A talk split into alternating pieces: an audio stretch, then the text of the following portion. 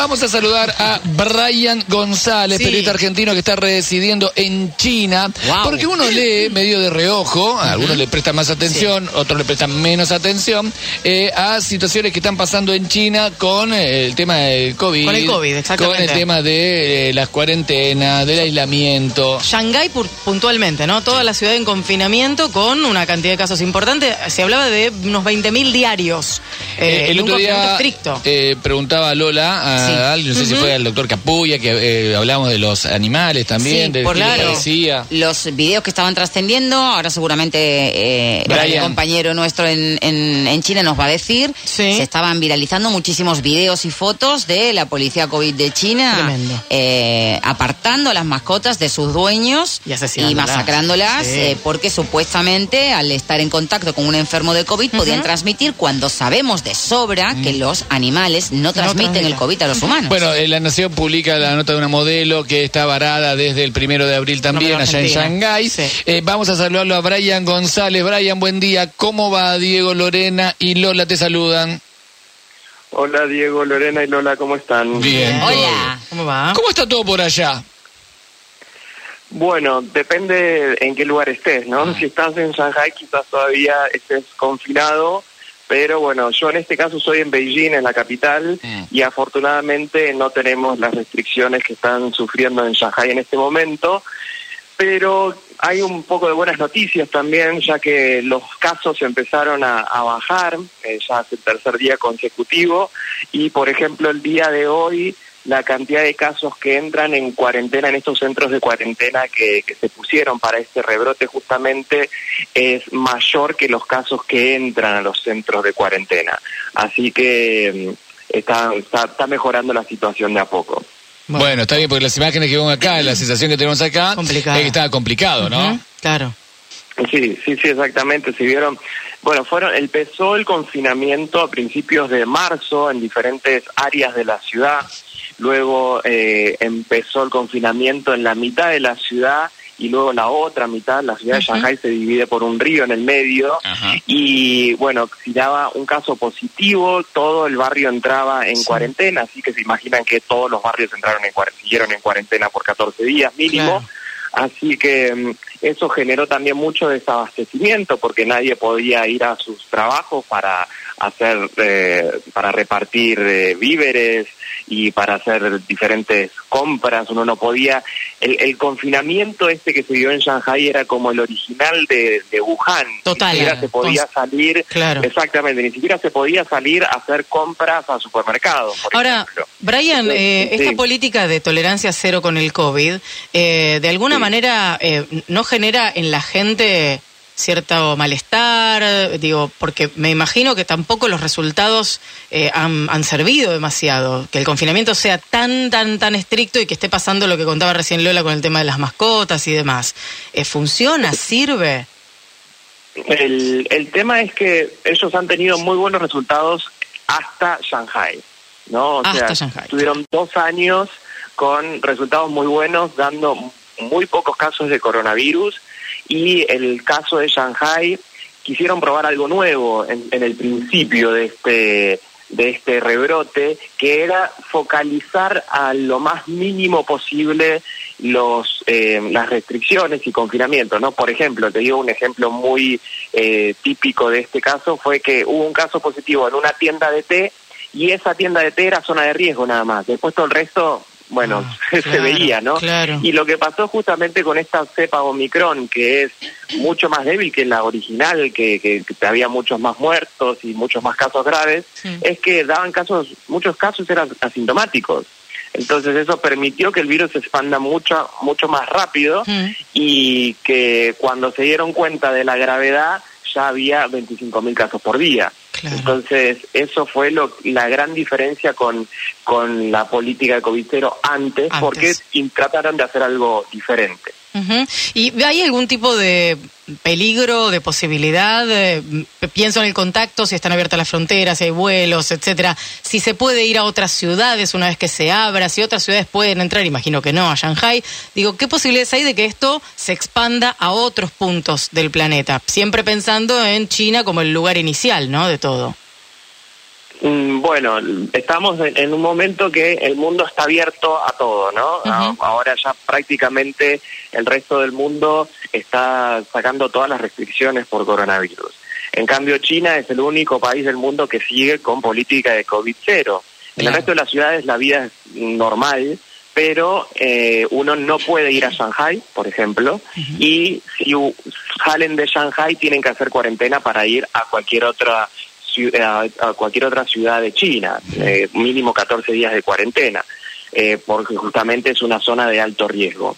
El tema de si se puede salir de China, bueno, lo que tiene China ahora es que vos podés salir de China, si sos chino, Sí. si tenés un, eh, una razón de fuerza mayor, si se quiere decir, ¿no? Es un negocio importante eh, o si tenés que ir a estudiar, pero no si querés irte de viaje, porque obviamente lo que dice China es, bueno, vos te vas de viaje, volvés y eh, capaz es muy probable que hasta tengas coronavirus, ¿no? Porque también se dice que China tiene muchos casos, pero también el resto del mundo está con muchos casos también, aunque no le dan la importancia que le da China. Entonces, eso es la, la, la diferencia que hay ahora. Hay una diferencia de políticas de China con el resto del mundo, cómo se debe tratar el coronavirus.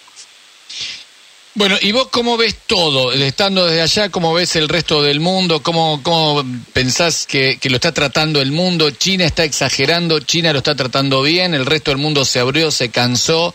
Eh, ayer eh, eh, se reportaba acá cero casos de fallecidos muertes, por claro. eh, COVID después de mucho tiempo. Digo, ¿cómo lo ves vos eh, viviendo allá? Que, bueno, viviste todo, desde que se arrancó, desde eh, cómo fue eh, apareciendo en el mundo, cómo fue bajando por ahí en el mundo, cómo aparecieron las distintas olas. ¿Cómo lo ves vos? Bueno, eh, hay que también tener en cuenta lo que es la opinión pública Mm. acá y hay que tener también en cuenta lo que dice el, el gobierno, ¿no? Son dos cosas que vamos a hacer como un análisis muy rápido. La opinión pública es, nos estamos cansando de este tipo de, de política, como se cansaron todos los países del mundo, eh, y queremos abrirnos, ¿no? O sea, queremos que no haya tantas restricciones y quizás hasta convivir con el virus como lo están haciendo en el resto de, países del mundo. Pero lo que se dice del Estado es que justamente China es un país con más de 1.400 millones de habitantes, ¿no? Es el país con más gente del mundo. Y en el caso de que se sacasen todas las restricciones, quizás el sistema de salud no daría abasto para la cantidad de enfermos. Pero también lo que lo que responde la gente es el hecho de decir, bueno, pero no podemos seguir con la misma política de hace dos años cuando la cepa no es la misma, ¿no? O sea, estamos con Omicron y de los 25.000 casos que se dieron la semana pasada, eh, cada día había mil casos o dos mil casos con síntomas. Entonces, no es lo mismo que al inicio. Eh, es- eso es la, el, el tira y afloja que se está dando eh, entre la opinión pública y la responsabilidad política y también el tema económico está afectando también de alguna manera y en el tema sanitario, obviamente. Y con respecto a la vacunación, Brian, ¿cómo, cómo es eh, o cómo se maneja socialmente, políticamente? Entiendo que hay un, un exhorto a los más grandes para que se den la dosis de refuerzo, pero ¿cómo vienen Sí. en materia de vacunación?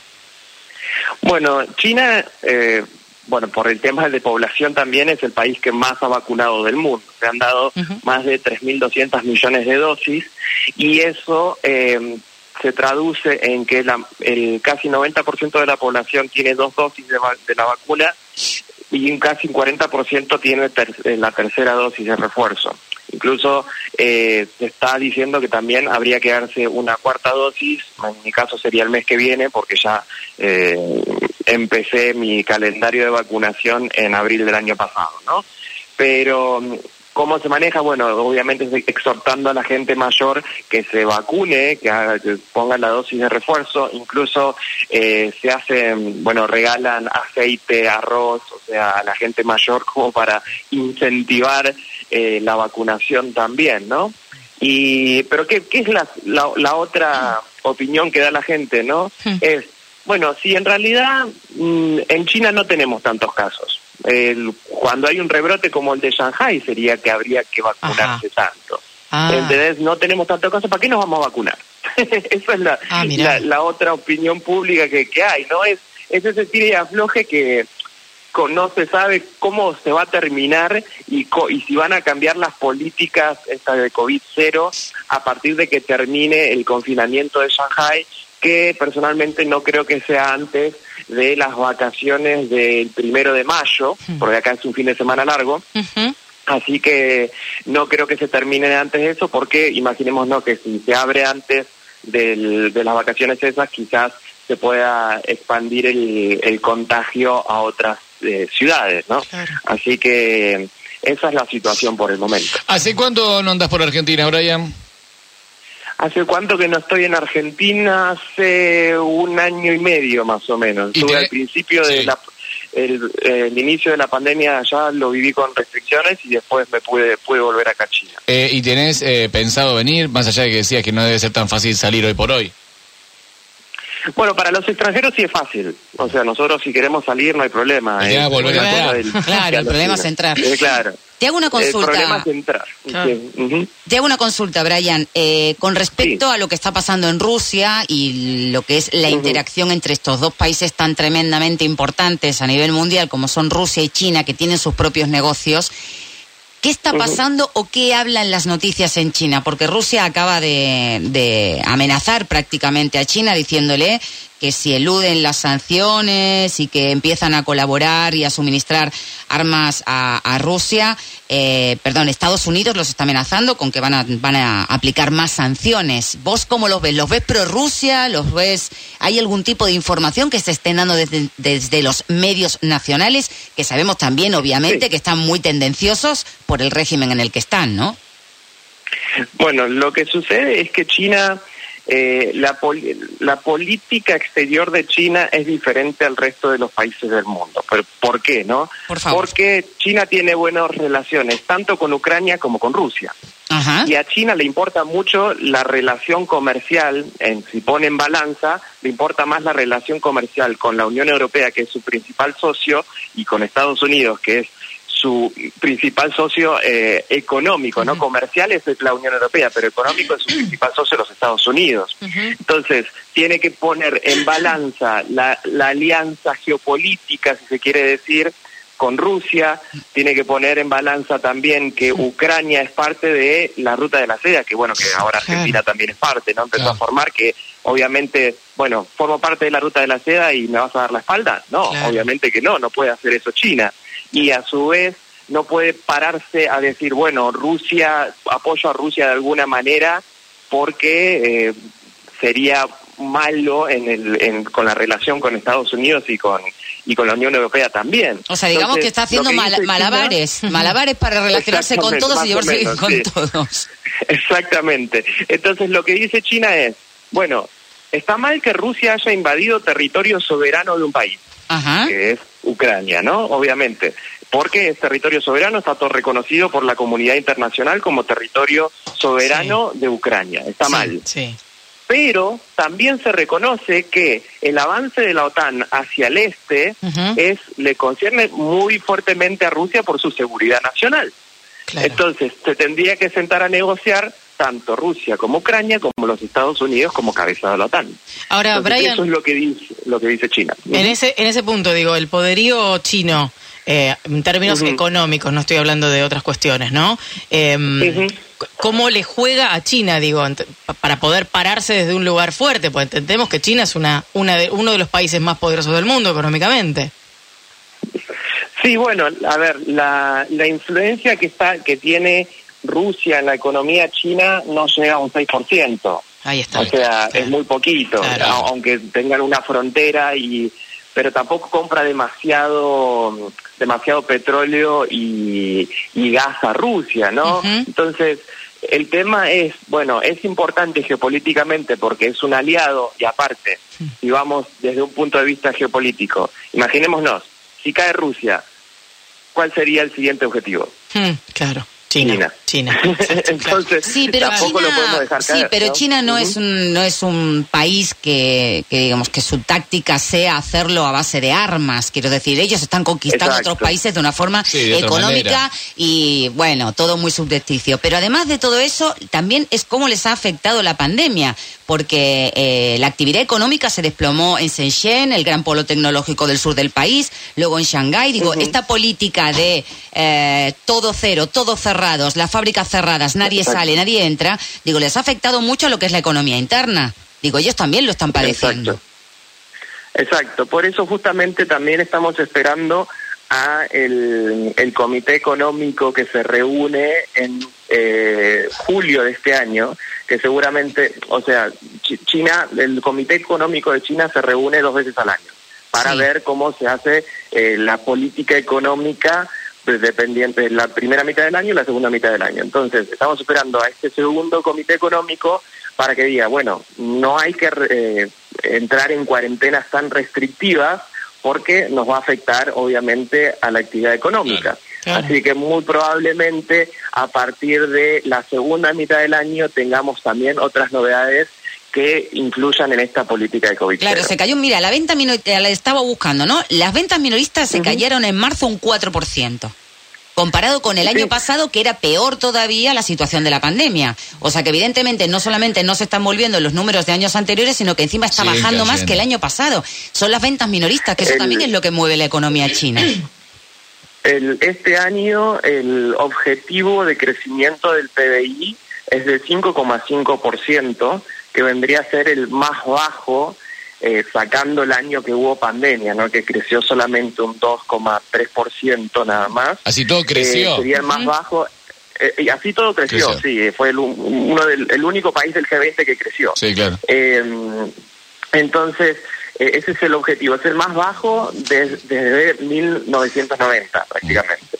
Entonces, esta influencia que le está dando estas restricciones económicas seguramente van a tener eh, un cambio o una pequeña eh, modificación seguramente luego de, este, de esta reunión del Comité Económico de China. Perfecto. Brian, muy claro, eh, muy claro, así que seguramente te llamaré nuevamente para ver cómo anda todo. Eh, vos estás bien, necesitas algo, te veo tan solito. Hace te mandamos hierba, tenés dulce de leche. ¿Arroz? Brian, no, arroz, arroz tiene, arroz, tiene. más, si, le mandamos lo vacunan. así que más vale no le mandemos. Brian, eh, necesitas algo, le llevamos algo a alguien. Viste que uno piensa que no, pero por ahí, che, si le puedes llevar una docena de facturas a mi tía, nosotros no tenemos problema con eso.